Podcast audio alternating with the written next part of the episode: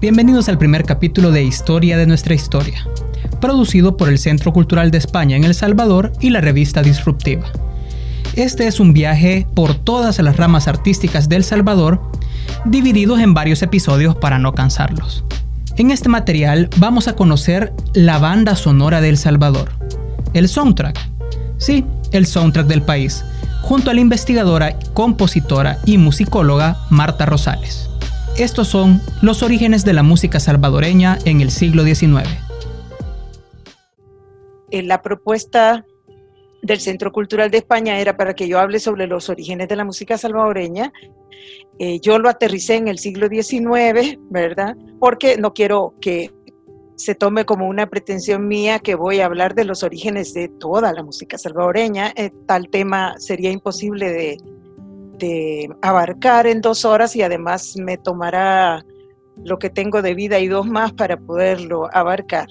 Eh, creo que eh, por eso voy a aclarar que voy a hablar de los orígenes de la música en la naciente República Salvadoreña, ¿verdad? En el siglo XIX. Lo que sucedió en ese momento, de dónde viene, qué afluentes tiene, y por supuesto, ya para hablar de lo que sucede ahora, vamos a tener a otros investigadores, pero también eh, hay algunas semillas, digamos, de la música popular que vamos a mencionar aquí hoy. Eso es, una sorpresa que tenía guardada.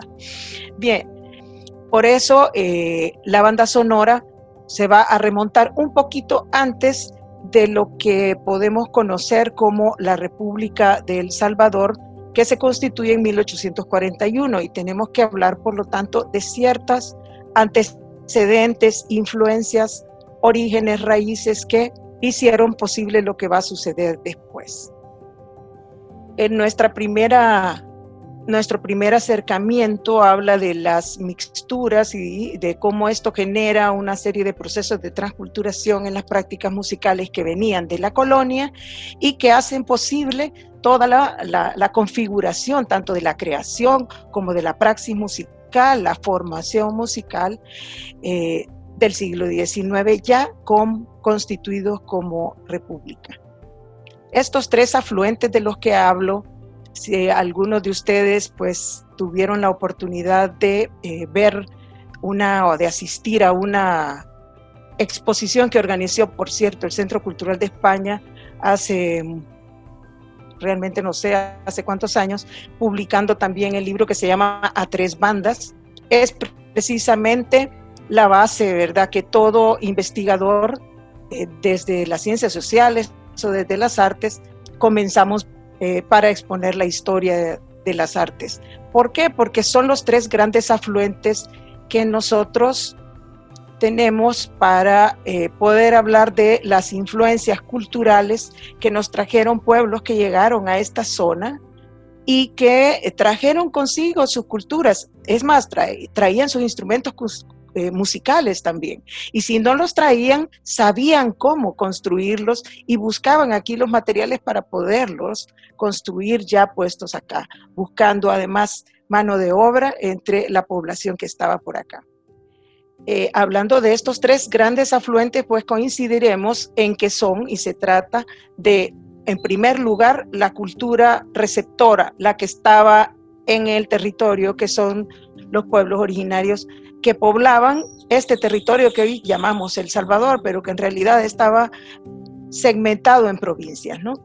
Y que pertenecía de alguna forma a ese vasto territorio donde hubo mucho intercambio cultural, el cual podemos ver todavía en los productos de esa cultura mesoamericana, ¿verdad? En este, todo este corredor entonces también hubo mezclas previas a la llegada de los europeos. Y cada uno de los pueblos, de las culturas que nos visitaron, de igual manera ya tenían influencias de otras culturas. Así es que aquí estamos hablando de un ajiaco, después vamos a hablar de la metáfora del ajiaco, un gran sopón con una serie de, de elementos y componentes que vinieron de Europa, que vinieron de África, más los que ya teníamos aquí cocinándose.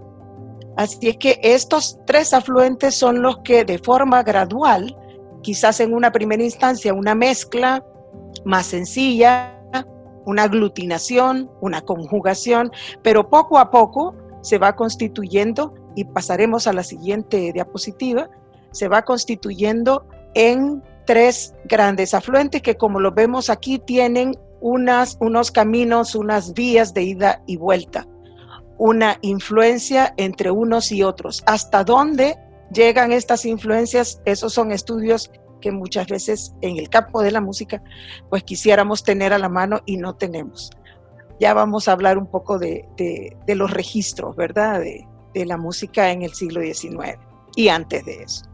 Entonces tenemos así pues, por eso aquí hablo de culturas por las mezclas que ya traían tanto eh, las culturas europeas y las culturas africanas que de diferentes zonas nos fueron poblando y fueron intercambiando toda una serie de costumbres, hábitos, su propia cultura. Algunos componentes cuajaron más en el país, otros no.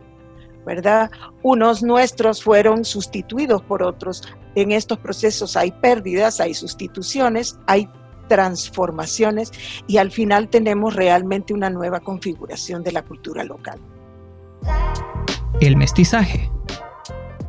Lo primero que vamos a abordar es el mestizaje.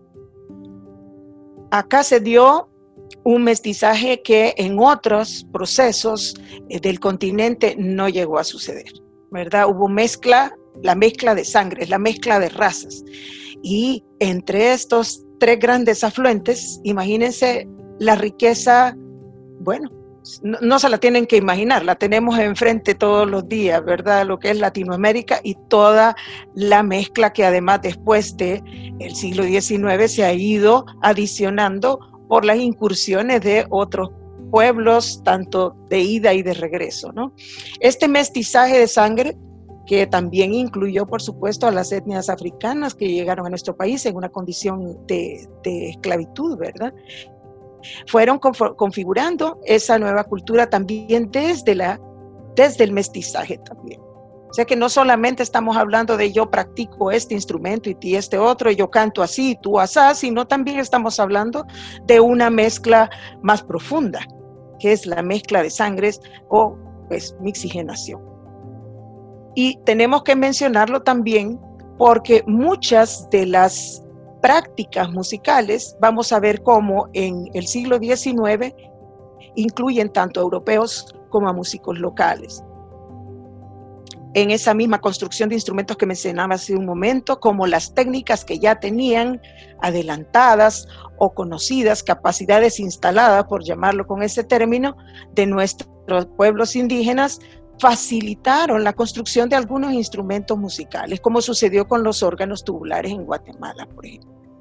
En la siguiente diapositiva hablamos precisamente de esa metáfora del ajiaco que a mí me fascina, del antropólogo cubano Fernando Ortiz, que nos dice, la imagen del ajiaco criollo nos simboliza bien la formación del, pueblo cubano. Ante todo, una cazuela abierta.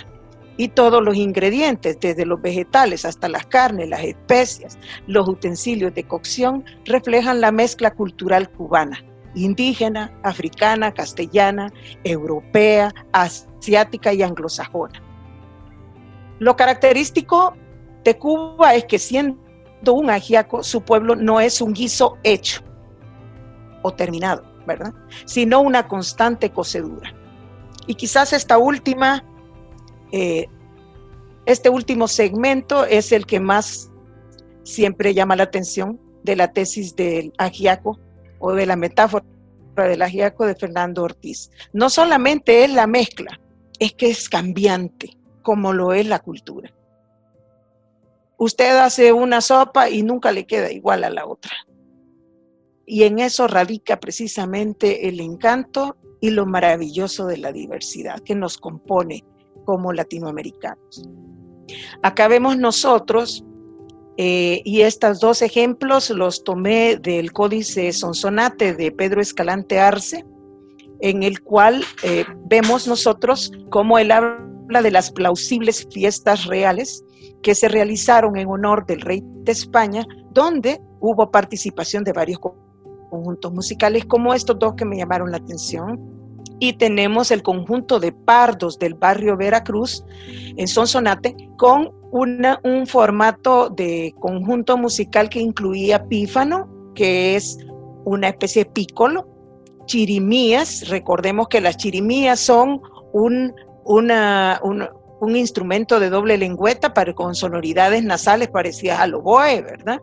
Pero más cortos, más agudos, y un tambor grande que podemos comparar con el actual eh, bombo o gran casa que se utiliza en la orquesta sinfónica y el bombo que se toca en las bandas, ¿verdad? que a veces lo llevan así, eh, paradito y sostenido porque es bastante voluminoso. Y luego está este otro conjunto de militares de Guaymoco, también de Sonsonate, porque ahí fueron las, eh, las fiestas y estos grandes desfiles, con un conjunto que incluía clarín, violines, guitarras, timbales y, ojo, marimbas de arco. Qué hermosura. Aquí estamos viendo nosotros instrumentos de culturas distintas, conjugados en un solo conjunto musical la marimba y el arco de cáñamo. ¿Para qué se utiliza ese arco de cáñamo? Ese es un cáñamo tensado, ¿verdad? Lo van eh, poco a poco torciendo hasta que logra curvearlo y algunos creerían que esto es para sostenerlo, pero no. Ese arco es para tocar, se toca la marimba de forma horizontal como, como siempre, pero el arco la separa del cuerpo del músico, porque de otra forma se pegaría al cuerpo del músico y el sonido se apaga. Entonces el arco sirve precisamente para propiciar una mejor acústica eh, de la proyección del sonido. Esta que vemos aquí no tiene los resonadores, es una marimba muy sencilla. La que vamos a ver ahorita eh, de Izalco sí es una marimba, no sé si se va a poder ver el video, pero vamos a seguir platicando. El hecho es que todavía en el país hay algunas marimbas de arco como conjuntos musicales. En Izalco, por ejemplo, que fue donde entiendo los constructores de marimbas de arco, incluyendo a Manuel Pasassin, a quien todos conocemos por sus maravillosas creaciones en papel, ¿verdad? Las famosas banderillas de papel.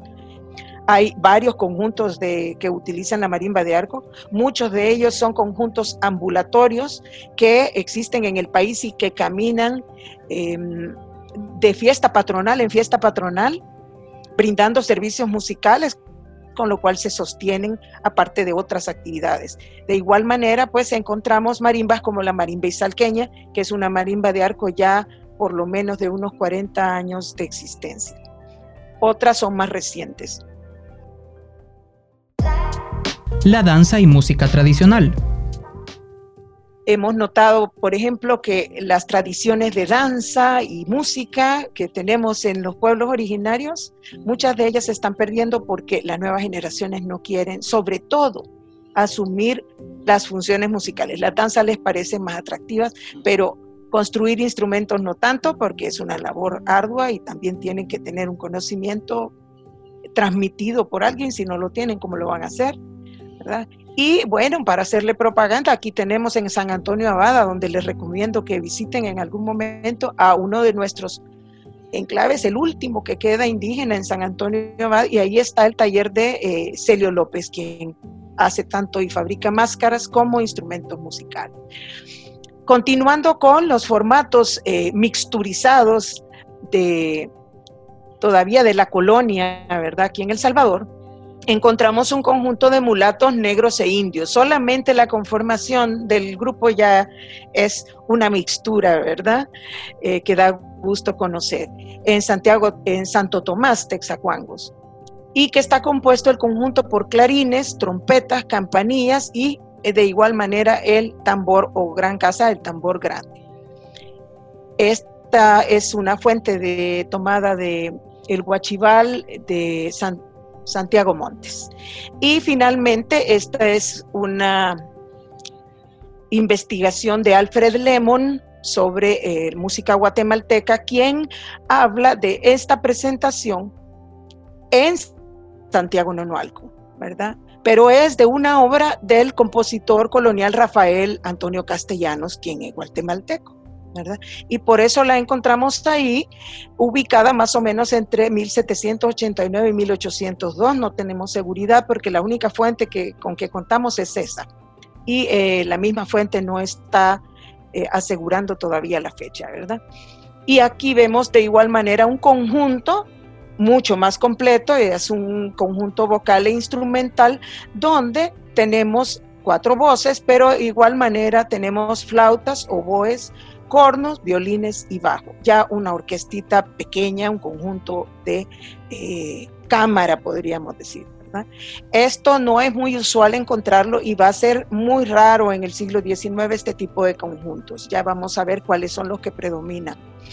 En, esta, en, esta, en este contexto de los grupos eh, musicales que por su formación incluyen instrumentos de diferentes culturas, es aún más interesante imaginarnos, porque no podemos hacer otra cosa, eh, cómo habrá sonado, por ejemplo, ese conjunto con marimba de arco y cómo en aquel momento, ¿verdad? Eh, se asumían estos retos musicales entre etnias distintas, con tradiciones diferentes, ideologías y religiones totalmente diferentes. De verdad a veces dan ganas de agarrar una máquina del tiempo para ver cómo sonaba, porque esta es la gran dificultad de la música, ¿verdad? Mientras no exista una manera de registrar su naturaleza física sonora, no sabemos cómo sonaba. Lo demás es pura especulación, así que mejor ya no digo nada. El quehacer del músico todo esto que vemos, ¿verdad? Y que podemos imaginar también, tiene que tener un soporte, ¿verdad? No se realiza nada más con la espontaneidad del músico, como ahora puede, pues cualquier músico en un garaje comenzar a tocar. Claro que existía la posibilidad de tocar en cualquier lugar, pero no, algunos instrumentos no podían entrar a la iglesia, ¿verdad? Recordemos pues que algunos instrumentos al estar relacionados con la ritualidad indígena, eran considerados paganos y no tenían garantizada la entrada en la iglesia. Eso por un lado. Por el otro, muchos de los músicos, igual en la época actual sigue existiendo esa condición, muchos de estos músicos son de las clases, de los músicos indígenas, ¿verdad? De las clases sociales con menos, eh, digamos, eh, capacidad económica, ¿verdad? Y muchos de ellos viven en lugares difíciles, de difícil acceso o muy alejados de los centros urbanos. En aquella época, por tanto, también constituía todo un reto generar esta conjugación de personas para hacer un grupo musical. Pero la música es mágica, ¿verdad? Y nos reúne sin importar a veces si hablamos hasta el mismo idioma. Y vemos pues también que eh, aparte de toda esa dedicación y espontaneidad que puede tener un músico para hacer música, se necesita para poder llegar a participar en un evento, este convite, por ejemplo, que, vimos que fue una serie más bien de, no fue una, una actividad, fue una serie de desfiles que duró tres días, según nos, nos transmite el libro de Pedro Escalantearse. Se necesita, por lo tanto, el sostenimiento de tanto financiero como simple y sencillamente moral, ¿verdad? El, el digamos, el asociar determinado tipo de música con una institución, nos dice que esa institución acepta ese tipo de música. Y entonces encontramos estos tres grandes poderes haciendo, digamos, el soporte de los diferentes tipos de música que vamos a, que hemos conocido hasta ahora, pues, de la época de la colonia. Poderes que se van a mantener y ya vamos a ver ciertas transformaciones en el siglo XIX por un lado las autoridades indígenas. Y esto lo podemos ver haciendo un arco hasta el presente. Ahí vimos al niño tocando en la cofradía. Bueno, esas son las autoridades indígenas, los líderes comunales indígenas, las cofradías, donde está la población trabajando como hormiguitas para hacer su eh, contribución, digamos, a la fiesta patronal generalmente con, en este caso, con un concierto de marimba, amenizando la llegada de las personas a la cofradía o el trabajo que les toma hacer la comida. Muchas de estas cofradías preparan comida para que lleguen las personas de la comunidad a comer los platillos típicos. En los casos, por ejemplo, de las romerías, donde se desplazan durante horas, a veces más de un día, como es el caso de la romería de los niños arcos, que hay, eh, son 26 kilómetros, yo estuve en ella, no pasé de los 6 kilómetros y casi me muero. Está la, también la, la, topa de cumpas que hay entre Hayaque y, y donde vienen también peregrinando y preparan unas grandes ollas de tamales y de comida para recibir a los visitantes. Y mientras esto se hace, hay alguien haciendo música, ¿verdad? Como en cualquier holgorio. Y vemos entonces en ese arco cómo estas autoridades indígenas son las que promueven que se sigan transmitiendo esas tradiciones de una generación a otra y que se cumplan. Han de estar sufriendo mucho porque muchas de las fiestas se han tenido que suspender por el COVID, ¿verdad? Algo que realmente nos ha golpeado a todos. Por otra parte, la Iglesia Católica. Mucha de la música que se crea en, en este territorio es de corte religioso. Y se hace dentro de la iglesia y no necesariamente es música sacra, es música que alaba a Dios, que habla de, ¿verdad? También hay música sacra, mucha de ella compuesta por compositores guatemaltecos también. Y eh, teníamos también estos conjuntos que le permitían a algunos músicos que tenían más versatilidad tocar hoy allá afuera, en la fiesta patronal o como se llamase en la época colonial, y al siguiente día estar dentro de una iglesia en un conjunto, ¿verdad? Como vemos ahora un músico de la orquesta sinfónica que a la siguiente noche está tocando cumbia o jazz, ¿verdad? Y pasamos de un territorio a otro porque la música nos da el pasaporte, ¿verdad? Y luego tenemos las instancias del Reino de España, que aquí entran las plausibles fiestas reales, todos los actos oficiales que requerían de grupos musicales para hacer alguna conmemoración, lanzar algún aviso a la población o cualquier tipo de actividad.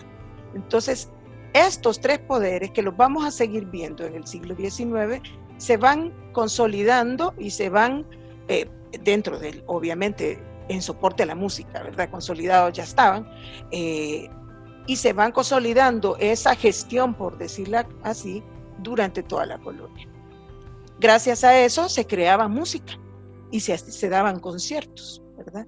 Tanto para toda la población en las plazas públicas como en los recintos religiosos o en eh, la ritualidad de los de las comunidades indígenas.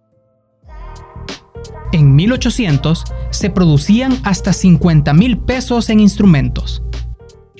Es importante que a la entrada del siglo XIX encontramos que la música aparece entre los 12 oficios no agrícolas en 1805, empezando el siglo, ¿verdad? Antonio Gutiérrez Ulloa, el, el intendente, los menciona. Y entre ellos vemos tejedores, sombrereros, panaderos, herreros, músicos. Entonces aquí están los músicos presentes gracias a todo eso que hemos estado comentando, ¿verdad?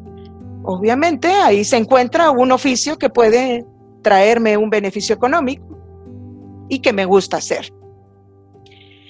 Igual que encontramos otros oficios y profesiones. Y el otro dato importante también es que ya para 1824 se contabiliza que la producción de instrumentos musicales de todo tipo ascendía a los 50 mil pesos. Es una suma bastante elevada para esa época. Eh, y estamos hablando ahí, en primer lugar, del instrumental indígena, ¿verdad? ¿Por qué? Voy a explicar algo. Yo les mencionaba hace un momento a Celio López. Celio López es un artesano muy versátil y hace máscaras para los historiantes, según la tradición que él ha aprendido con la, el estilo de las máscaras que se han utilizado en San Antonio Abad desde tiempos antiguos. Sin embargo, en diferentes puntos del país, las personas que hacen máscaras para este tipo de, de actividad han fallecido. Y cuando las máscaras ya no sirven y hay que botarlas porque ya no se pueden ni reparar, buscan a Celio López. ¿verdad? Y lo que ha sucedido es que en, varios puntos del país encontramos máscaras iguales a las de a las de San Antonio Abad, cosa que no era así antiguamente, ¿verdad? Cada zona tenía sus características. Pero para Celio López, eso realmente significa tener un emprendimiento muy próspero. Y hablando solamente de máscara, ¿verdad? igual son los pitos y los tambores, él también hace carrozas, él maneja toda la, la, parafernalia logística de los grupos que se presentan eh, con bailes de historiantes, etc. Entonces, de igual manera, ¿verdad? De igual manera, esta producción de instrumentos musicales tuvo mucho más, digamos, desarrollo y, seguramente variedad en el siglo XIX. ¿Por qué? Porque estaban más vigentes estos ritos, estaban más vigentes estas danzas que lo están ahora. Ahora las ciudades han absorbido generalmente esta actividad y como decía, las nuevas generaciones no están interesadas muchas veces en, eh, darles continuidad. Esto es interesante también por cuanto cuando nos dice eh, Juan de Dios Mayorga, instrumentos musicales de todo tipo no, no son necesariamente solo los indígenas. Y sabemos que había una importación de instrumentos musicales para poder suplir las carencias que habían acá. Aunque en algunos lugares como México y Guatemala, los eh, constructores, digamos, músicos locales, luthier, podían hacer algunos de estos instrumentos, pero no daban abasto y no podían construirlos de todo tipo, ¿verdad? Así es que sí había una importación de instrumentos y esto nos da a nosotros un rubro interesante económico, ¿verdad? Relacionado con la música. Y aclaro algo, yo me entusiasmo mucho con estos datos porque les comento que para encontrar un dato de estos hay que peinarse de uno a dos libros, ¿verdad? Porque nadie escribía de música en el siglo XIX. Nadie no le prestaba atención. Entonces, esto es un comentario ahí, una agujita en un pajar para encontrar algo como esto. Y puede parecer un dato eh, poco significativo, pero sí lo es. Nos dice muchas cosas, como yo estoy retomando lo que Loisa decía, y nos habla de un rubro económico, ¿verdad? Pero lo estamos hablando a partir de qué? A partir de la construcción de instrumentos musicales, cosa que podemos hacer hoy y por eso la importancia de las cuentas satélites, señores, para que podamos tener la medida de lo que la cultura aporta al PIB, ¿verdad? En el espejo del viejo continente, cuál era el contexto que nos acompañaba en ese momento. Y la, el, título de En el espejo del viejo continente no es por gusto, ya vamos a ver por qué. Vemos entonces cómo en el siglo XIX Europa está entre dos, más bien es un estilo, ¿verdad? Venimos del clasicismo musical que eh, data del siglo XVIII con compositores como Haydn, con compositores como Mozart, y eh, entramos al romanticismo musical a partir del compositor bisagra, ¿verdad?, que es Beethoven. Entramos al romanticismo y encontramos que precisamente mucho de este panorama musical europeo va a estar llegando a, aquí a El Salvador y a Centroamérica también, de las manos de músicos europeos y en las aspiraciones de muchos que sí lograban, obviamente la élite de la época que lograba ir a Europa y venía y quería encontrar en su país o construir algo parecido acá. Y por eso encontramos arquitectura, encontramos algunas cosas que sí se conservan, otras pues que están en partituras y que no las hemos escuchado todavía, pero son esos modelos, el modelo europeo en ese momento es el que domina las aspiraciones culturales de esta pujante república, por decirlo así. Y es importante, por tanto, saber qué estaba pasando en ese momento en Europa y qué de eso llega acá y cómo se desarrolla y cómo se posiciona.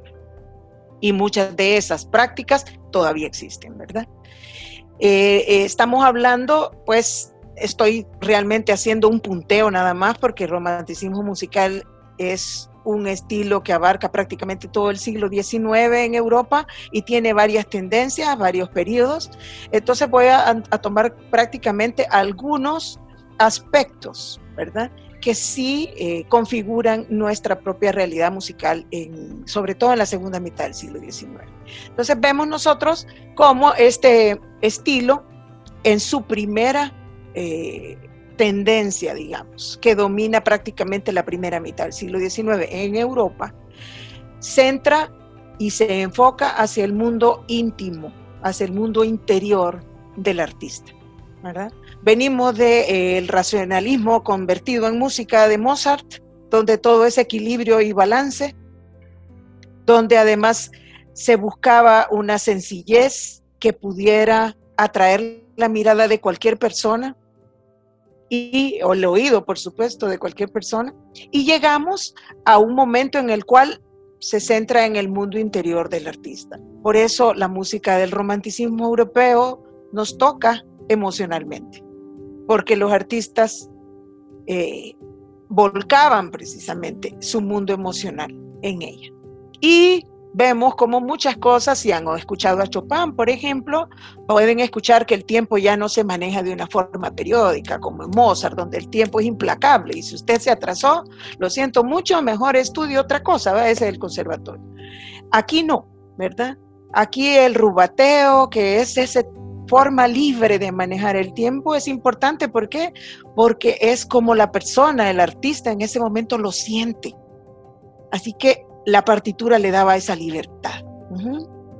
Y esos son pequeños detalles que nos dicen cómo el artista se relacionaba con el material musical y cómo, por supuesto, lo veían después eh, al interpretar un instrumento como piano o violín, que eran los instrumentos de preferidos, digamos, de más boga, más en boga en esa época. Eh, los virtuosos, que va a ser parte de eh, las características de este estilo, el virtuosismo hay, una, hay cultivo, digamos, de todo el dominio técnico para después transmitirlo con gestualidad, a veces muy exagerada, pero eso se aplaudía y eso era lo que estaba de moda y a la gente le encantaba. Y eso también llegó aquí. Vemos cómo eh, se posicionan eh, las culturas musicales en la segunda, antes de pasar ahí quiero mencionar un par de cosas más. Otra de las características de este estilo es precisamente la, em, la concentración de las formas. Si en el clasicismo teníamos a las reinas la sinfonía y el concierto como grandes formas de tres, de cuatro movimientos, la, la forma alegrosonata, por ejemplo, acá vemos nosotros las formas pequeñas, las microformas, y muchas de ellas alimentadas y basadas en las danzas nacionales, en las danzas tradicionales de su región. Y esto va a empezar a dar lugar también a la generación de una tendencia que se enfoca más hacia o se desarrolla más en la segunda mitad del siglo XIX, que es el nacionalismo musical. Hasta ese momento y durante el clasicismo y estilos anteriores habíamos visto un dominio bastante fuerte de Italia y Alemania, ¿verdad? Y más antiguamente un poco Francia, pero hay un momento en que entre Italia en el barroco y Alemania tienen, digamos, el dominio musical, aunque había música en todos los países de Europa. Pero cuando hablamos de dominio, ¿qué significa? Significa, por ejemplo, que Italia exportaba a sus músicos y los ubicaba como asesores en las diferentes cortes a donde la iglesia había podido llegar. Y eso hacía que marcar que los estilos, ¿recuerdan? Tal vez vieron alguno de ustedes la película sobre la vida de Mozart. Ahí, por ejemplo, queda plasmado en esta famosa película Amadeus. Y esos dos estilos dominantes, por un lado la cultura germánica y por otro lado la italiana, no daban lugar, digamos, a que la Europa completa sonara de igual manera o tuviese el mismo, la misma fuerza sino que se quedaban las músicas más adentro de las fronteras. También estábamos viviendo otros tiempos, no había esto, ¿verdad? No había internet. Quizás a veces se me olvida que ustedes son tan jóvenes, muchos de los que están presentes, y, les cuesta imaginarse que un país no sepa lo que está haciendo el otro, pero sí, ¿verdad? Más o menos eh, esa era la vida en, en esa época. Y por lo tanto, en esta tendencia musical del nacionalismo hay ahí empiezan a aflorar toda una serie de culturas. España es una, ¿verdad? Rusia, Finlandia, Noruega, con países, son países que tenían una, rica vida musical. Pero empieza entonces también en este movimiento a mostrarse un interés de los compositores en la música tradicional de sus países. Y no solo en la música, sino en la cultura en general. Y esta música le habla de los paisajes de, de su país, habla de las danzas populares, entonces utilizan todos esos ritmos populares y mencionan toda una serie de contenidos extramusicales que titulan las obras, como por ejemplo, bueno, eh, famosa pieza de Smietana, el, el, Moldava, que te habla de todo el proceso, más bien de toda la ruta que lleva el río Moldava, y en cada momento va abordando algunos, digamos, paisajes y mitos y leyendas que hay en algunos lugares, por poner un ejemplo. La vida musical doméstica. Hasta ese momento, ¿cuáles eran las grandes empresas musicales? Las que estaban relacionadas con los manejos de los teatros. Con el nacimiento de la ópera salen los empresarios a manejar sus teatros y, por supuesto, eso da lugar a que crezcan y proliferen teatros para la ópera en muchos países europeos. Aquí viene el segundo boom empresarial de la música, la producción de partituras y su venta, su comercialización. Aquí entramos nosotros en el campo de las empresas que van a comercializar las partituras de Beethoven, de Chopin, de Liszt, de cualquier compositor que ustedes hayan conocido eh, del, siglo XIX. Y esas partituras entraban a las casas y las personas entonces compraban un piano, porque también ahí se consolida las empresas eh, que fabrican instrumentos musicales y tener un piano en casa, pues hacía que en la, en la casa hubiese música, porque no habían grabaciones, señores. No existían los MP3, ¿verdad? Entonces la música que existía, ¿cuál era? La música en vivo. No había otra. Así que o hacías música tú o tenías que ir a escuchar un músico o contratarlo porque no había otra manera de escuchar música. Y entonces entra la música en las casas y se genera este gran movimiento eh, amateur que también llega a estas tierras. Y también aquí se compraban pianos y lo eh, hemos conocido de investigadores costarricenses y guatemaltecos, cómo llegaban los pianos y cuántos pianos habían en el país en esa época. ¿Por qué? Porque hacer música en casa generaba una actividad social, ¿verdad? En primer lugar, de donde podían participar varios miembros de la familia. Y en segundo lugar, pues mostrar aquel arte, aquel talento a otros a nuestros amigos y ya vamos a ver acá en el caso salvadoreño cómo también llegaban a los teatros. Es importante eh, mencionar del virtuosismo que había pues una serie de músicos que se dedicaron realmente a hacer gala, ¿verdad? De esa gran capacidad técnica que tenían, aunque no muchas veces eh, lo técnico em, era suficiente, ¿verdad? Pero de los grandes eh, compositores, e intérpretes, pues mencionamos aquí algunos. Y eh, baste decir que Adelina Patti estuvo por acá en tierras salvadoreñas y también en eh, Costa Rica. Adelina Patti eh, fue, la consideran una, una estrella, ¿verdad? Como las estrellas del rock de ahora, pero del canto lírico, por supuesto. Y fue muy exitosa, acumuló una fortuna estuvo de gira en Centroamérica, estuvo en nuestro Teatro Nacional, entiendo que también estuvo en Costa Rica. Y con eso, pues también les trato de decir que hay una serie de giras que nos traen algunas de las estrellas, no llegó Chopin, no llegó Liszt, pero sí llegaban compañías de ópera a este país. Y em, el dominio de las orquestas sinfónicas continúa, ¿verdad? Ya eh, la, sinfonía como tal ya casi no la componen en el siglo XIX, hay excepciones como Brahms, pero la mayoría eh, se dedica a otros tipos de género, siempre la ópera, la ópera tiene un esplendor en el siglo XIX, eh, tanto en Italia como en Alemania, después Francia y también de España recibimos influencias. la zarzuela fue muy popular en estas tierras y como pues la orquesta sinfónica continúa, pues es, digamos, dominando por ser como la suma, ¿verdad? Con doble M, ¿verdad? De, de, instrumentos musicales, en la formación musical como más completa, eh, se comienzan a crear orquestas sinfónicas también en este lado del mundo, en casi que todos los países, algunas de las cuales todavía existen. se convierten en instituciones obligadas. Eh, y no, no digo el obligado con, con, un mal sentido, sino obligadas en términos de que te muestran el progreso de, o el nivel cultural de un país. ¿no?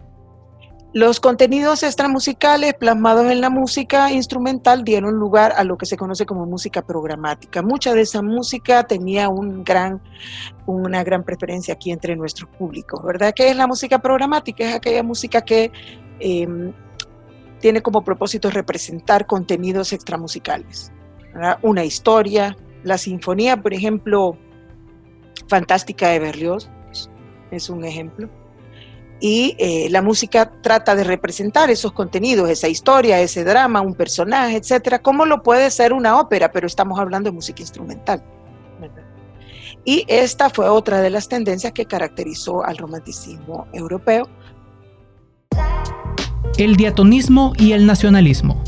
Las preferencias musicales que se dieron aquí en, en el siglo XIX se van por una tendencia que es más hacia el diatonismo, ¿verdad? Todo el sistema diatónico construido que nosotros conocemos ya concretados con el, sistema mayor-menor, ¿verdad?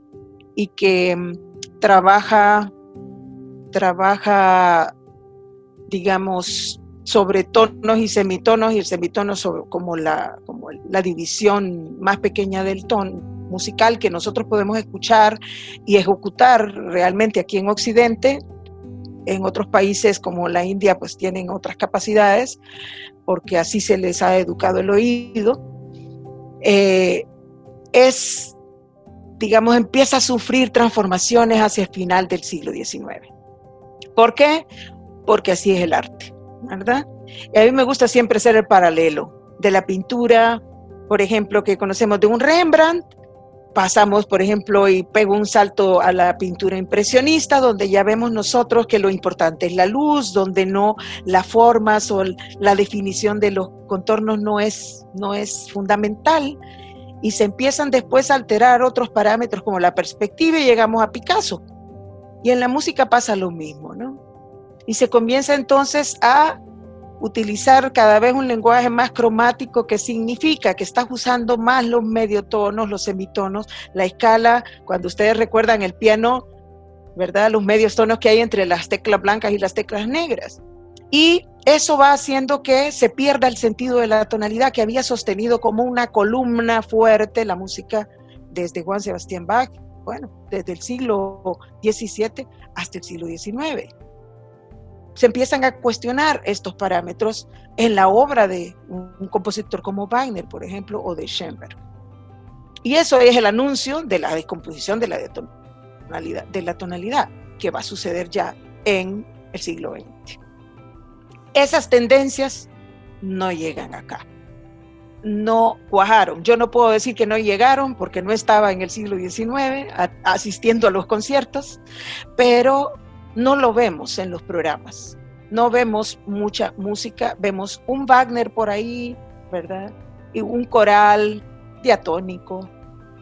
Pero la música ya con esta configuración, por ejemplo, que escuchamos en, el Tristán y en otras óperas de Wagner, o de La Noche Transfigurada, que es la obra de Schoenberg que marcó como un, antes y un después, ¿verdad? Un parteaguas en, en la, precisamente en el manejo del lenguaje eh, musical hablando de diatonismo, eso no cuajó mucho en estas tierras. Nos quedamos con la otra tendencia, la del nacionalismo. ¿Por qué? El nacionalismo se quedó con el diatonismo porque su música se basa en las danzas tradicionales. Y esas danzas tienen una periodización rítmica, tienen una tonalidad bien específica y no se salen de la tonalidad. Lo que pueden tener son cambios de tonalidad la rítmica es muy rica y también nos quedamos con la música de antes de esos cambios, ¿verdad? Verdi hacia atrás, Wagner no mucho, ¿verdad? Eh, es importante entonces que lo conozcamos también porque eso nos dice mucho de lo que va a pasar después en el país, para explicarnos tal vez eh, en una futura conferencia que me invite de nuevo el Centro Cultural de España, hablaremos del siglo XX.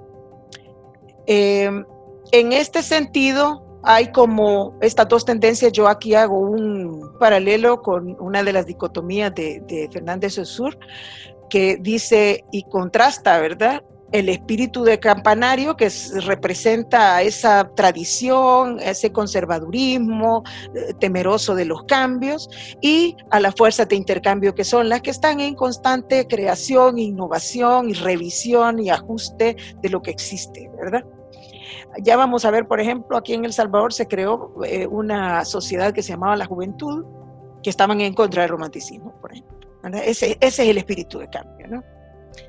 Eh, y esta contradicción lo que genera es precisamente de que la música no se estanque, pero tampoco se vuelva completamente anárquica. ¿verdad? Y en el caso, eh, por supuesto, este es un lingüista que lo está aplicando al manejo de las lenguas y de los lenguajes, pero se puede ver fácilmente, si vemos la música como un lenguaje, se puede ver la similitud. Y en ese caso, pues, podemos ver cómo esa misma dicotomía sigue existiendo, ¿verdad? En la música actual. Hay todo un movimiento de música contemporánea que comienza por allá por, por digamos, bueno, con, con el mismo Schoenberg a finales del 19, que después llega una música atonal y genera una música académica que solamente disfrutan unos pocos, aquí y en cualquier parte del mundo y la gran mayoría se, siguen con el diatonismo, ¿verdad? Yo, yo quiero mi tonalidad, quiero algo donde sentarme y sentirme seguro. Esa música que está pom, pam, no, no, no me hace sentir seguro, ¿verdad? No, ahí no encuentro melodía. Yo no agarro el ritmo. Eh, cualquier cosa, ¿verdad? Pero son preferencias de cada persona. Pero sí, si no existiesen esas otras ansias de cambio, propuestas de cambio, de revolucionar, de romper paradigmas, entonces la música se estanca, cualquier arte se estanca y se comienza a repetir a sí mismo, ¿verdad? Y quería aclarar eso porque es importante para que veamos en este espejo como lo que somos ahora, ¿verdad? Bueno, continuamos entonces. Eh, en el caso, decía, pues de, Europa, creo que con esto cierro para que tengamos el contexto europeo y de ese contexto como nosotros que eh, nos vemos en ese espejo en aquel momento del, del, siglo XIX, comenzamos a tomar elementos y comenzamos a adaptarlos a nuestra propia realidad. El nacimiento de la República. Y llegamos a, al despertar de la República, ¿verdad? Y hablo de institucionalización, es importantísimo porque, bueno, la, la República se conforma en 1841 y vamos a ver acá, como en 1841 se comienza a institucionalizar todo, incluyendo las artes. Eh, bueno, después de todo este proceso tan, digamos, convulso, ¿verdad? De, de, la independencia y la conformación de la República de Centroamérica, etcétera, bueno, nos, nos convertimos en República en 1841. Y vemos aquí un pequeño resumen, porque es corto, eh, cómo se crea el Colegio de la Asunción, se crea la Universidad Nacional, se crea la primera banda marcial, ¿verdad? La escuela eh, que dirige José Escolástico Andrino, un nombre que nos vamos a encontrar mucho en este siglo. La Academia de Bellas Artes, que además en el 64, que tenía una sección de música,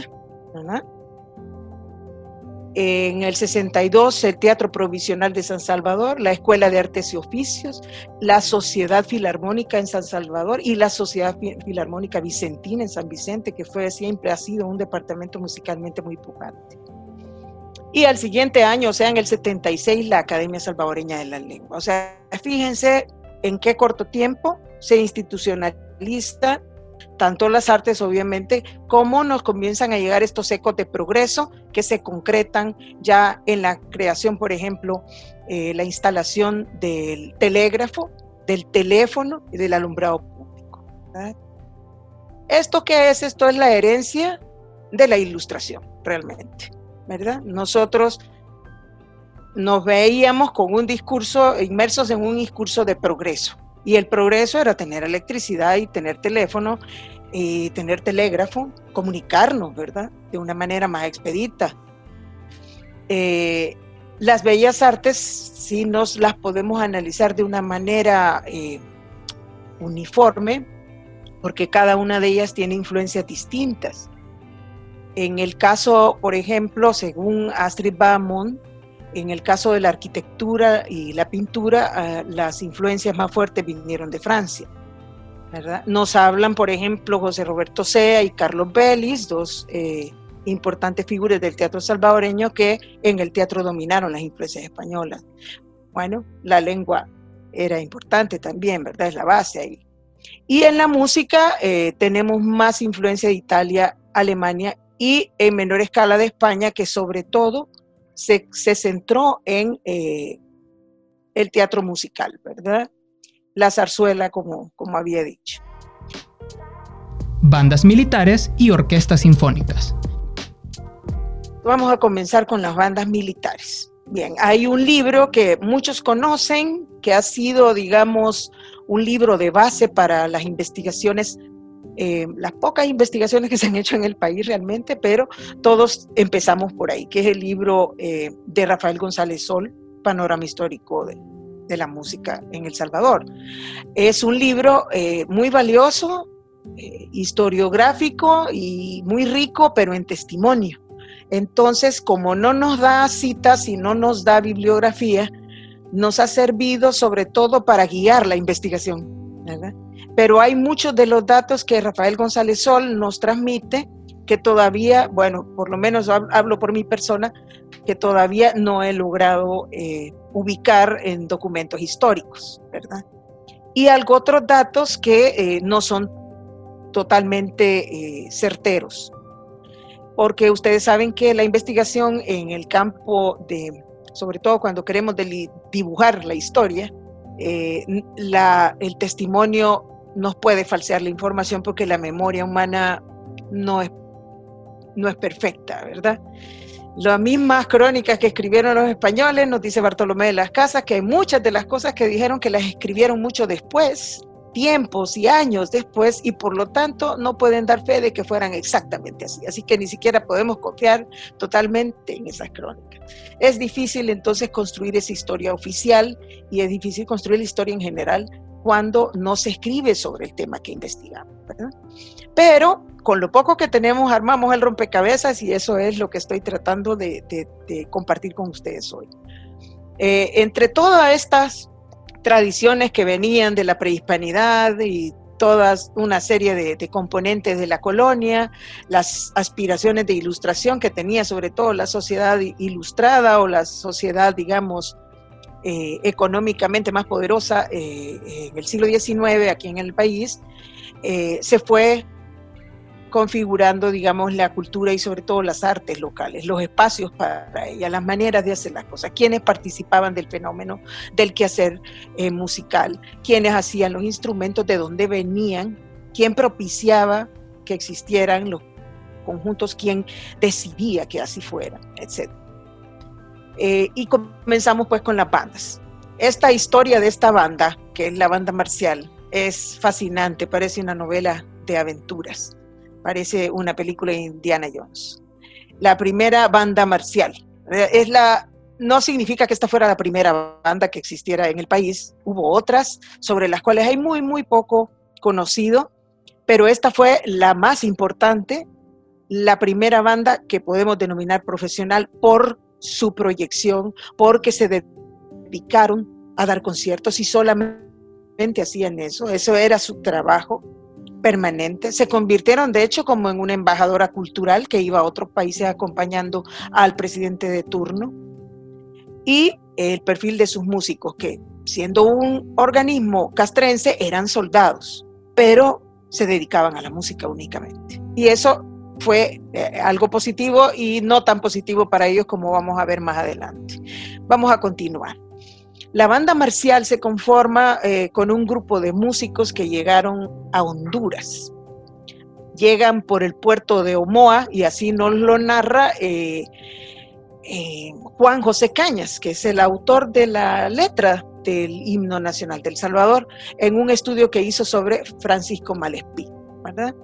Malespín es, a mi juicio, uno de los primeros caudillos, los, gracias al cual en eso sí le podemos agradecer, quizás otras cosas no, que eh, gracias a Malespín se fundó esta primera banda, ya vamos a ver cómo, y la primera escuela de música militar.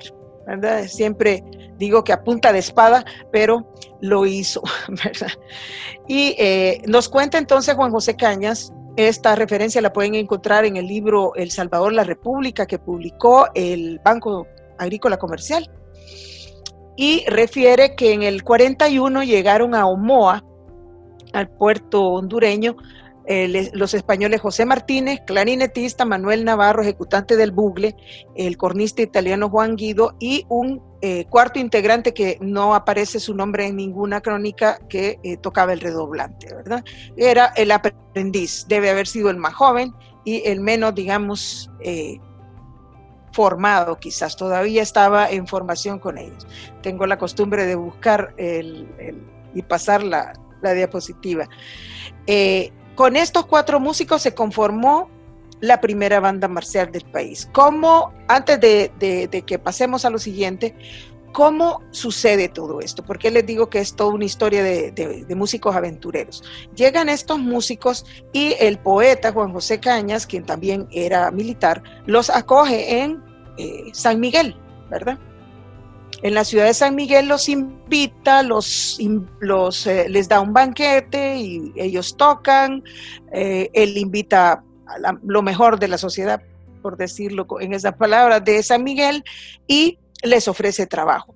Ellos aceptan, pero en la noche se escapan.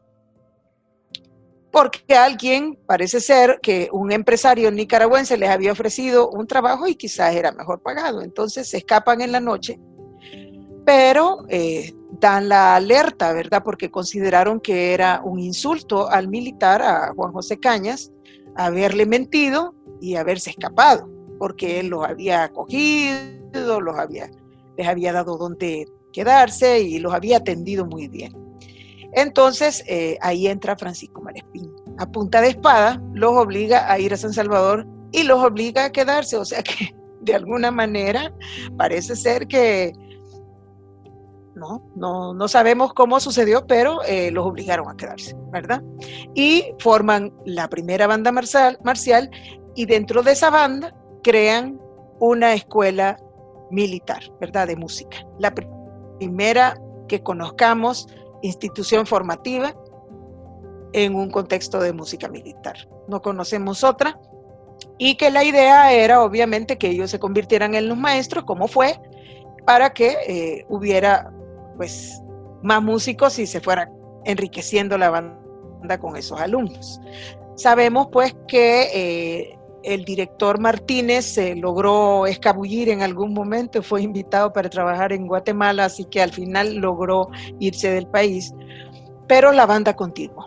Ahora sí vemos cómo la banda, que comenzó de una manera poco afortunada, digámoslo así, se establece ya de una manera fija, permanente y, lo más importante, de un gobierno a otro no se perdió la gestión, se mantuvo e incluso vamos a ver cómo poco a poco se comienzan a traer músicos europeos, no solo a contratar los que andaban por acá, porque esa era una, una, una población que he logrado ubicar eh, como un corredor entre Guatemala, El Salvador y Honduras, donde eh, andaban estos músicos europeos probando suerte a ver a dónde les iba mejor. Algunos les iba bien aquí, se quedaban, otros no, se iban a Guate o se iban a Nicaragua o llegaban hasta Costa Rica, ¿verdad? Y precisamente en esta banda también se contrató gente directamente de Europa, no solamente entre los músicos que viajaban de un país a otro por acá. Eh, el, único, digamos, que conocemos director salvadoreño era Rafael Orozco, todos los demás extranjeros. Entre el 46 y el 75 vemos como el primer eh, director fue José Escolástico Andrino. Con José Escolástico Andrino hay una, digamos, cierta rivalidad, ¿verdad? Porque el compositor nace en Guatemala, pero se quedó a vivir aquí toda la vida y aquí falleció. Tuvo un reconocimiento increíble acá. Y de hecho, cuando lo contrataron, eh, no vivía en Guatemala, él trabajaba en Cuba, ¿verdad? Y de Cuba fue y, vino para acá. Pero es un compositor guatemalteco, y yo siempre por eso pongo Guatemala El Salvador, porque si no se me pueden molestar los chapines, ¿verdad? Que siempre dicen que guatemalteco. Y es interesante ver cómo en, las últimas, en los últimos años ha crecido mucho la investigación sobre Andrino y sobre la, eh, los compositores del siglo XIX en Guatemala los invito pues a, buscar información sobre eso porque es fascinante. Ellos además han tenido una tradición musical mucho más fuerte que nuestro país, en términos que tenían también un, poderío económico en, eh, durante la colonia. Y eso les permitió a ellos eh, también conformar un archivo muy rico que no tenemos acá, ¿verdad? Aquí los archivos han sufrido también muchos embates de incendios y terremotos que parece que son la, el ostinato, ¿verdad? No musical que está en nuestro país y que pues seguimos sufriendo. Eh, Escolástico Andrino fue eh, director solamente un año. Después desconocemos eh, los directores, hay investigadores como Carlos Cañatinarte que nos mencionan, el mismo Rafael González Sol nos menciona varios. Yo no he logrado encontrar todavía, pues, el, digamos, las fuentes primarias que me puedan dar eh, una confirmación de que esos otros músicos también fueron directores de esta banda, porque se le llamaba de formas distintas, entonces a veces es bastante confuso encontrar si se está hablando de esta banda militar o de otra. Eh, después de Rafael Orozco, que estuvo en el 59, eh, muy poco tiempo se contrata Alfredo Lowenthal y entra el belga Alejandro Cousin.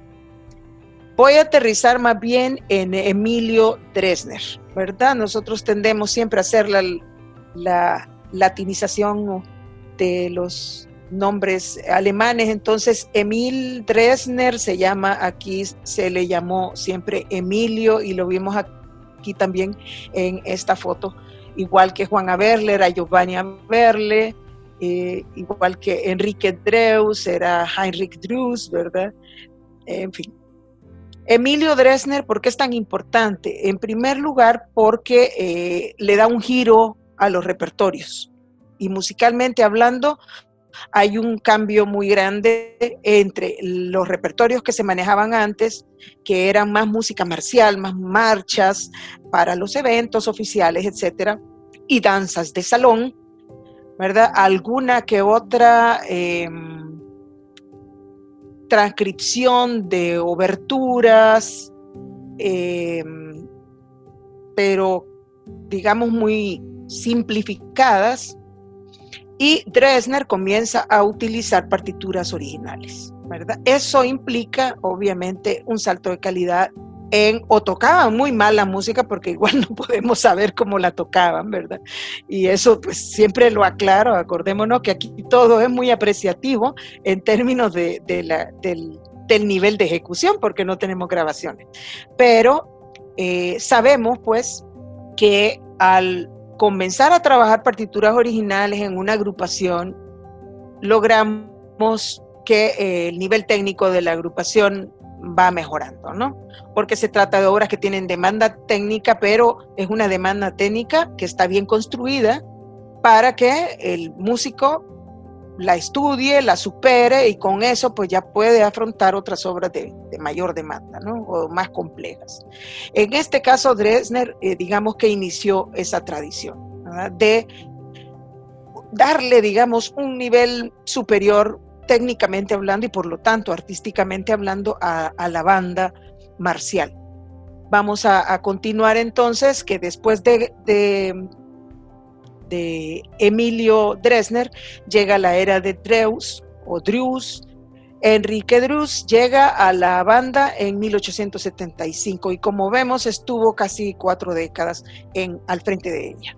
Fue un músico muy querido, eh, todavía hace unos años tuve en una conferencia, se me acercó una, una pariente de Enrique Dreus y, fue realmente emotiva el encuentro, ¿no? Porque este músico dio, digamos, este otro salto que Dresner no alcanzó a dar porque no estuvo suficiente tiempo, pero ya Dreus, con toda esta cantidad de años al frente de la, de la banda, no solamente introdujo partituras originales, sino también eh, introducía música clásica, que como sabemos que el clasicismo viene es forma al músico en términos de sonoridad, exactitud, rítmica, sincronía, ¿verdad? Es fundamental. Una orquesta que toca mal Mozart difícilmente va a tocar otra cosa bien, ¿verdad? Mozart es como escuela, Haydn. Los tejidos transparentes, uno puede escuchar hasta el músico que está en el último tril cuando desafina, cuando tocan una obra de estos músicos, de estos compositores. Entonces, al poner en las manos de la, de la banda eh, repertorio clásico, todavía pues hubo una exigencia mayor y lo que dicen algunos de los críticos, entre comillas, ¿verdad? Personas que comentaban los, los, sus preferencias, ¿verdad? de directores y de grupos en esa época en los periódicos del siglo XIX comentan que se notó una gran diferencia, ¿verdad? Que hubo un salto de calidad, eh, no con esas palabras, pero sí lo mencionan. Y eh, con ese repertorio, pues no lo pongo en duda, ¿no? En, esta, eh, en este periodo de, de, de Dreus, es importante también destacar que la banda pasó a un rango superior. La banda pasó a denominarse banda de altos poderes y que como todos salvadoreños conocemos, se convirtió en el siglo XX en banda de los supremos poderes, ¿verdad?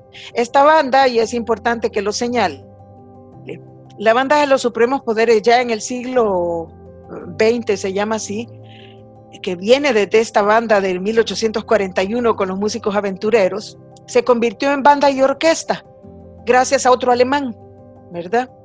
Y eh, en ese momento, en 1922-1923, da su primer concierto como banda orquesta, ya se denominan así. Entonces lo que hacían era que cuando tocaban en formato de orquesta, algunos de los músicos de vientos y percusiones salían y entraban violines y se transformaban en orquesta sinfónica, ¿verdad? Y esa orquesta sinfónica, que se llamaba en esa época Banda y Orquesta de los Supremos Poderes, es la actual Orquesta Sinfónica El Salvador. Así que viene entroncada desde 1841 de esta banda y se transforma en el 23 y ya en, eh, posteriormente se separan las dos, una se queda como banda y la otra sigue su camino como orquesta sinfónica, antes era del ejército, luego fue del Ministerio de Educación, ahora del Ministerio de Cultura.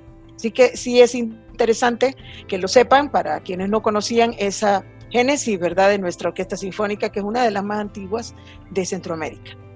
Me gusta incorporar programas de los conciertos porque aquí nos damos cuenta de la realidad del repertorio que tocaban, cómo eran los conciertos. Miren esto, tres partes tiene el concierto. Veo unas veladas sumamente largas, muy barroca, muy rococó, muy llenas de actividad en esa época. Vamos a ver después cómo algunas de las actividades que hacían de concierto incorporaban eh, declamación, eh, incorporaban este, literatos de la talla de Rubén Darío, por ejemplo, o de nuestro Francisco Gavidia. Y eh, hay como cierto eclecticismo en algunos programas, en este caso, si, si se fijan, eh, yo subrayé ahí, eh, puse en, oscuro eh, banda militar. Esas son las intervenciones de la banda dirigida por Dreus, ¿verdad? En este súper concierto que vemos larguísimo. Y puse en amarillo una intervención de Dreus con su, con su hija, ¿verdad? Que tocaba el violín. ¿Mm? Tenemos una marcha de una ópera, luego un dúo, una sonata para violín, otra sonata un capricho de una ópera, o sea, tenemos de todo un poco, canto, eh, dúos, música de cámara y oberturas o marchas en este caso. Es interesante también la inclusión ya de eh, un concierto de Mendelssohn, no sabemos si completo, probablemente solo un movimiento. Y eh, estas eran pues las, las agendas, digamos, de los conciertos, de las veladas que se hacían en muchos de los teatros. Aquí estamos hablando de un concierto de 1878 en el Teatro Nacional. Estos conciertos eran pagados. Entonces, por eso yo les ponía a ustedes una, un subtítulo cuando hablábamos de las bandas militares, ¿verdad? Que era la música de todos, era la música que existía, ¿verdad? Como dije antes, al no haber grabaciones, eso era la música que estaba en mi pueblo, que estaba en mi parque, en mi plaza pública, y a la que yo cuando se casa mi hija puedo ir y contratar en el cuartel, pagarle unos pesos porque estaba permitido para que vinieran a amenizarme mi, la boda de mi hijo, la fiesta de mi cumpleaños. Esa era la música de todos, esta no, ¿verdad? Aquí ya estamos nosotros ante una manifestación y al mismo tiempo ante unos espacios que por ser pagados no estaban accesibles para todos, por un lado. Por otro lado, es un lenguaje musical que para la gran mayoría mm, no tenía ningún tipo de referencias, no lo conocían y no es que no les gustara, es que lo desconocían.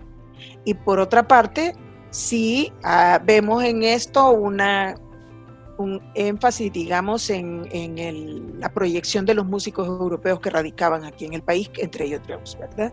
Vamos a ver a otros que se van sumando poco a poco y una cantidad, vamos a ver si aparece aquí alguno de ellos. Mm, no, no aparece, porque solo ahí nos dice quién está interpretando, solo eh, cuando aparece eh, Dreus y su hija. Pero en otros programas que vamos a ver más adelante sí aparecen la eh, incursión de algunos eh, aficionados a la música, ¿verdad? De la alta sociedad decimonónica, ¿verdad? Vamos a continuar entonces. Hasta ahí hablamos de la banda marcial. Es la banda cúspide, digamos, en la pirámide jerárquica de los grupos musicales eh, marciales o castrenses, esa era la que estaba en la cúspide.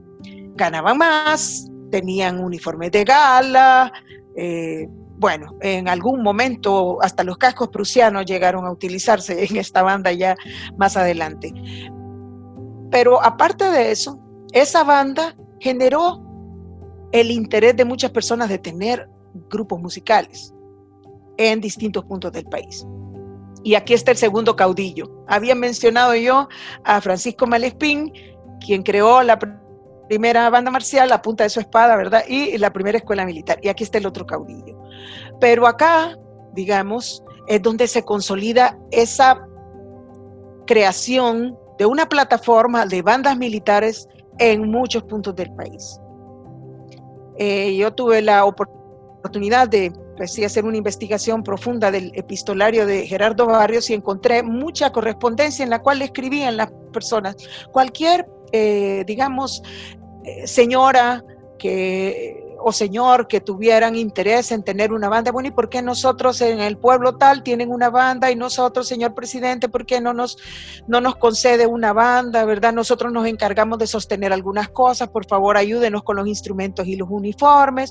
Muchas cartas pidiéndole a Gerardo Barrios la creación de bandas en distintos puntos del país y eh, muchas de ellas se, se hicieron realidad. Durante la administración de Gerardo Barrios, entonces, se eh, facilitaron presupuestos para la compra de instrumentos que venían de Europa y de uniformes. Usualmente los, los repertorios eran parecidos a los, a los de la primera época de la banda marcial, ¿verdad? Danzas de salón, muchas marchas, algunas fantasías y oberturas sobre temas de ópera. ¿Qué es esto de fantasías y oberturas sobre temas de ópera? Son eh, creaciones sobre basadas en temas de una ópera, pero no es la partitura original. Y generalmente son más simplificadas, incorporan como popurrís, ¿verdad?, de los temas de una o varias óperas. Muchas veces con, eh, en algunos casos, con muchos pasajes virtuosos, ¿verdad?, para que la gente aplaudiera al músico que se paraba a ejecutar. Eh, de esta forma, se crearon, pues, las opciones, se dieron las oportunidades para que en distintos lugares, pueblos de, territorio nacional hubieran conciertos al aire libre, en las plazas públicas. Todavía yo hablo con mi madre y le pregunto cómo eran los conciertos de su época, porque casi en todas las ciudades importantes había parque y un kiosco, ¿verdad? Siempre es obligado. En la cuadrícula estaba el parque central, el kiosco, el ayuntamiento, la alcaldía, el cuartel, etc. Pero el, kiosco en el parque era obligado porque ahí tocaba la banda. Y ahí se reunía la gente a pasear. Ciertamente, eh, podía llegar cualquier persona, aunque a veces se generaba eh, puestos o sillas para las autoridades o a las personas, digamos, de algún tipo de, de, poder eh, en, en la ciudad, pero cualquiera podía llegar y escuchar.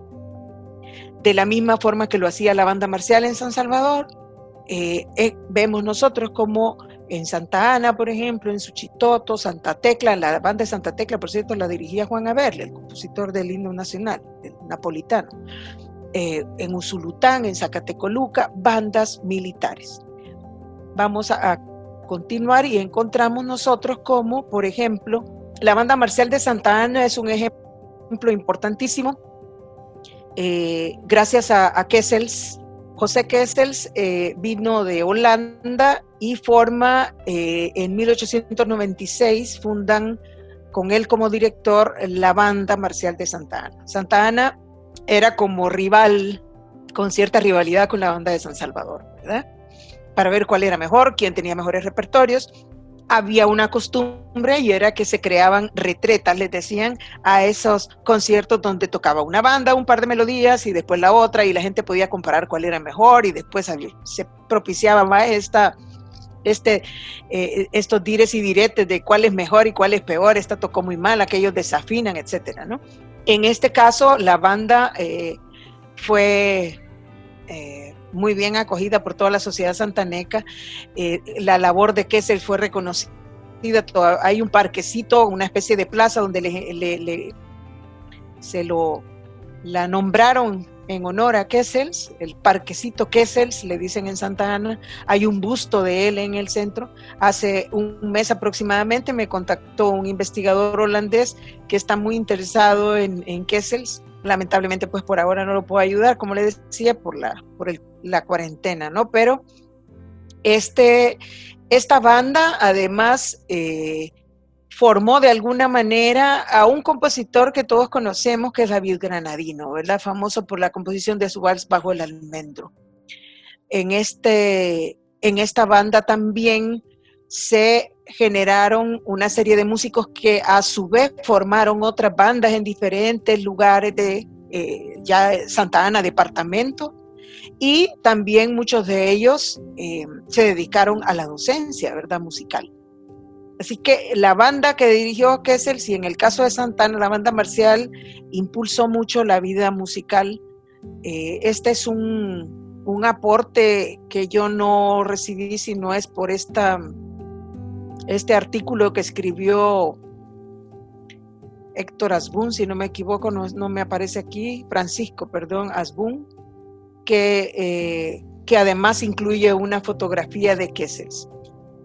La otra banda, otras dos bandas que digamos tuvieron bastante eh, fuerza por los músicos que las dirigían y también porque las sociedades de eh, Santa Tecla y de San Vicente, vamos a, ver en la siguiente diapositiva, eh, propiciaron que tuvieran continuidad. En Santa Tecla dirigía la banda Juan Averle. Y es importante hablar de Juan Averle no solo porque creó el, el himno nacional, ¿verdad? Sino también porque fue un motor de la vida musical en San Salvador, en Santa Ana y en Santa Tecla.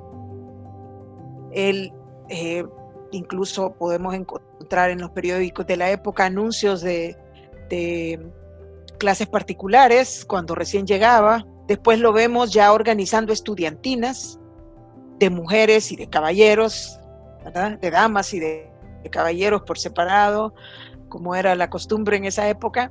Eh, lo encontramos también dirigiendo coros, lo encontramos componiendo música. Bueno, compuso el himno nacional, hay mucha obra de él que aparece eh, nombrada en los diferentes repertorios de los conciertos de la época. Eh, Juan Averle también va a ser director de la banda de los Supremos Poderes después que fallece Enrique Dreus, por un poco tiempo realmente. Y eh, encontramos nosotros en la banda de, como decía en la siguiente diapositiva, no sé si podemos verla, de Santa Tecla, lo encontramos dirigiéndola, y en la banda de San Vicente. La banda de San Vicente que la dirigió Filadelfo Montano, un músico que también fundó la primera banda infantil. Ese tipo de, organismo musical no lo he encontrado en el siglo XIX ni en inicios del siglo XX más que en San Vicente. Así que fueron pioneros en ese caso en la conformación de grupos infantiles. Eh, y eh, luego Carlos Martínez Castro fue director de esta banda quien a futuro fundó la Orquesta Verdi. Es una orquesta que se eh, dedicó a, promover en sus repertorios a los compositores de valses y danzas de salón del país. Con esto las bandas y pasamos entonces a cerrar con las orquestas sinfónicas. Las orquestas sinfónicas, eh, y aquí mencionaba yo algo del, del oficio del músico de soldado, que es importante porque eh, los, las bandas militares dieron lugar a que muchas personas de las clases más populares, muchos hombres de las clases más populares, pudieran integrarse a estos conjuntos y tener, digamos, una forma digna de vida. Otras salidas eran, eran a veces peor o eran pocas las que tenían, como los oficios agrícolas o eh, ser soldados también, pero sin el componente musical. Los soldados tenían, como dije, el permiso para poder cobrar por sus conciertos, pero también tenían eh, vedado o vetado la promoción de grado. O sea, ellos se quedaban como soldados rasos eternamente. Continuamos entonces con las orquestas sinfónicas y pues el subtítulo eh, dice mucho, ¿verdad? La música de la ilustración no solamente porque representa en muchos sentidos, en primer lugar, las orquestas sinfónicas se crean precisamente durante el siglo XVIII, sino también porque alrededor del movimiento de orquestas sinfónicas sí tenemos nosotros a un, a un sector de la sociedad mucho más cerrado y pequeño que en el caso de las bandas. Las orquestas sinfónicas eh, tienen como primera representante en el país a la sección filarmónica. Hay algunas mencionadas antes, pero los datos son bien inciertos y a veces no te dicen más nada, solo te dicen una orquesta. Una orquesta pueden ser seis violinistas o cello con violín y no sabemos si era una orquesta sinfónica. Pero cuando sí ya nos hablan de orquesta sinfónica y vemos programas que están además publicados, etcétera, sí ya podemos hablar con certeza que esta fue la primera. El origen se remonta a 1847, ¿verdad? hasta ahora lo que sabemos es que fue fundada por José Escolástico Andrino, ¿verdad? Y él dirigió eh, esta orquesta, aquí vemos un repertorio donde hay cierta tendencia hacia la música clásica, ¿verdad? Está un concierto y un alegro, un movimiento de una sinfonía de Joseph Haydn y luego también vemos su propia obra.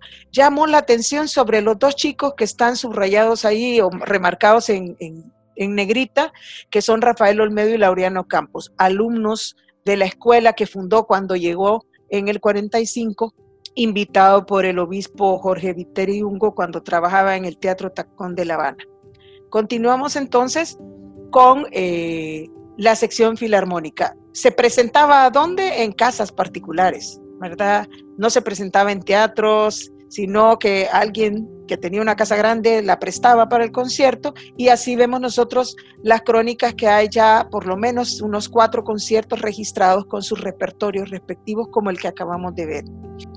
Eh, es importante entonces, si quieres, vamos a, a, ir concluyendo que eh, la música que Andrino y otros directores van a ir introduciendo en estas orquestas, además de esta, se creó la sección filarmónica, la Sociedad Filarmónica en 1875 en San Salvador y la Sociedad Filarmónica Vicentina en San Vicente en el 78. También en Costa Rica y Guatemala se habían creado pocos años antes sociedades similares que se dedicaban a promover la vida de conciertos sinfónicos. Y los repertorios generalmente eran los mismos, compositores románticos, pero ya digamos que la danza de salón baja un poco eh, su énfasis en los programas y eso significa pues que la gente comenzó a acostumbrarse ya a escuchar obras más largas, obras que ya no tenían ritmos bailables o dancísticos. Entonces eso es importante remarcarlo porque la vida de concierto va marcando también y se va nutriendo también del gusto de los públicos. Eso es lo que podría yo eh, informarles sobre la vida de las orquestas sinfónicas, que esas son las principales. La Sociedad Filarmónica que ya mencioné, si quieres podemos correr porque ya lo que viene ya lo, abordé, y la Sociedad Filarmónica Vicentina. También eh, estas sociedades nos obligan, aquí hay un repertorio también que confirma lo que les decía hace un momento, hay oberturas y áreas, ya no encontramos tanta danza de salón como shotis y polcas que, abundaban mucho más eh, tres décadas o cuatro décadas antes, ¿no? Eh, al mencionar sociedades filarmónicas es importante eh, destacar que había un tercer sector. El sector asociativo, sociedades y asociaciones dedicadas a la música se crearon en este momento. Es importante destacar la Sociedad de la Juventud y también estas sociedades filarmónicas. Los espacios eran obligados ya los teatros por el tipo de orquesta, ¿verdad? Y el lugar que ocupaban. Si bien con Andrino eran casas los conciertos, ya después vemos la creación del Teatro La Unión, del Teatro Nacional, del Teatro Colón, donde se empezaron a eh, programar conciertos, no solamente de las orquestas, de la misma banda de los Supremos de Altos Poderes se llamaba en ese momento, la que fue banda marcial, y también una serie de agrupaciones conformadas por señoritas y caballeros de la sociedad eh, aficionados al canto o a la ejecución de algún instrumento y que habían aprendido con Juan Averle o con Dreus en clases particulares. Esa vida musical nos da a nosotros eh, una, digamos, un panorama muy rico de, de concierto habitual. Después empiezan a dar una serie de conciertos ya organizados por músicos, ya no por las sociedades nada más. Y entonces eso incrementa la cantidad de conciertos. Vemos en un, una diapositiva que está más adelante, cómo eh, se menciona en el periódico que ya se están agotando las entradas al concierto eso es maravilloso, ¿no? Saber que había esa, eh, digamos, ese poder de convocatoria y esa participación del público que tenía que pagar para ir a estos conciertos, ¿no? Entonces sí, hay una vida musical que aunque sí es elitista, ¿verdad? Pero sí va marcando otras maneras de hacer la música y que también va a abrir puertas a lo que en el siglo XX se eh, denominó tercer sector, que es pues asociaciones como ProArte o como eh, el Patronato Pro Patrimonio Cultural, etcétera, todas aquellas que hemos conocido a través de el siglo XX y XXI que ya tenían su antecedente en el siglo XIX. Estas tres, digamos, eh, formas de, de, ver la música, porque no mencioné tanto la música indígena, porque siempre continuó ahí, pero esta música atendía a unas comunidades específicas. Ya cuando nacen las bandas, la gente se siente más incluida porque ese es un lenguaje musical de concierto o para bailar. Ya no tiene una, ritualidad, entonces la puedo escuchar para divertirme. Y cuando surgen las orquestas, que también van paralelas a las bandas, si ustedes se fijan cronológicamente, entonces esto atiende las necesidades de un sector que tiene otras aspiraciones, otras lecturas, digamos un nivel educativo superior que los, la gran mayoría, ¿verdad? Nuestro país todavía pues en esa época tenía una gran cantidad de un porcentaje alto de analfabetismo, ¿no? Entonces ahí vemos cómo las diferentes proyecciones de la música van a atender las necesidades estéticas, creativas, eh, incluso de gestión también, ¿verdad?, de, la sociedad salvadoreña del siglo XIX. Esas son las bases de, de, nuestra música, ¿verdad? Esas son las bases sobre las cuales se van a ir sumando otras influencias que vinieron de fuera, otras formas de hacer la música que nos fueron enriqueciendo y además todas las tecnologías y lo que se ha ido sumando para conformar esta diversidad e hibridez de nuestra cultura musical. Creo que por ahí voy a ir cerrando porque ya abusé de su tiempo. Eh, yo podría seguir hablando tres, horas más, pero ya eh, estamos en el límite. Esto es todo por hoy. Nos escuchamos la próxima semana cuando hablemos de la época de oro de la música salvadoreña. Hasta entonces.